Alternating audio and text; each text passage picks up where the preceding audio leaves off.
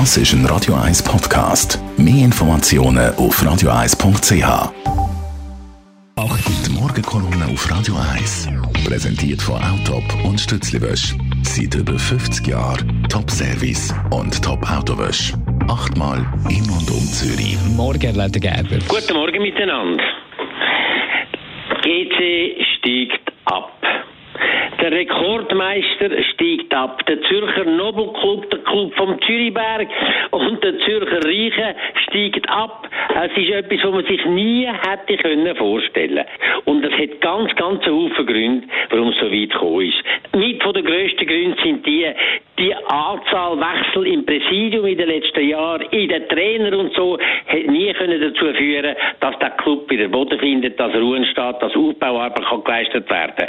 Und da hat jemand ganz eine bestimmte Rolle immer gespielt, die, die graue Eminenz in dem Club, der Erich Vogel, wo immer Fäden gezogen hat, wo intrigiert hat, wie man gehört, aus dem Club raus, wo immer wieder gut war, dass er einen Trainer hätte können, den Stuhl absagen, wo nachher er müssen gehen, wo wirklich da offenbar äh, eine ganz üble Rolle gespielt hat. Das ist ein Punkt, warum es nicht gut gegangen ist. Es gibt andere Punkte auch. Man hat einen Haufen Missgriff gemacht bei der Berufung von neuen Trainern und so weiter. Aber das kann jedem anderen auch passieren. Aber es zeigt sich, dass es auch anders geht. Basler haben das vorgemacht, indem sie jahrelang eine unglaubliche Dominanz hatten und immer noch an der Spitze sind. Jetzt sind Berner gerade ein bisschen einen Lauf. Aber Zürich ist schon lange weg vom Fenster und das ist eigentlich sehr bedauerlich.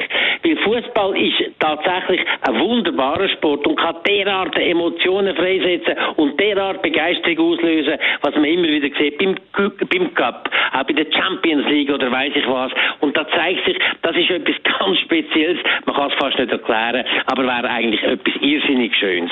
Nur, in der Schweiz ist das nicht möglich.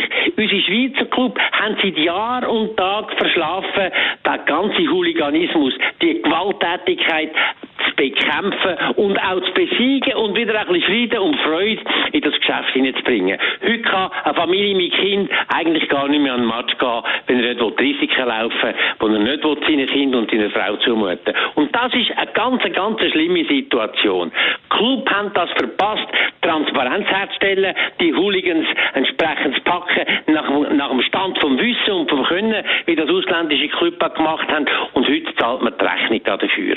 Und auch Politik hat verpasst, da etwas zu machen. Man kann doch nicht zulassen, dass während Jahrzehnten immer Grüppli von gewalttätigen Kerlis da unsere Städte quasi in bürgerkriegsähnliche Zustände stürzen, die nachher nicht bestraft werden, weil man sie nicht kann päckeln Und wenn man es kann päckeln, weil das viel, viel zu lang geht, bis etwas passiert. Da muss tatsächlich etwas passieren, dass man da gewisse Notrichter kann einsetzen kann, die innerhalb von einer Woche können urteilen, Strafen verteilen, Schadenersatzpflicht auferlegen. Und nur so wird man dem Krebsgeschwür können beikommen. Und ohne das wird der Fußball bei uns nicht etwas Schönes werden. Die Morgenkolumne von Elmar Leitergeber zum Nachlass auf radio1.ch. Die Morgenkolumne auf Radio 1.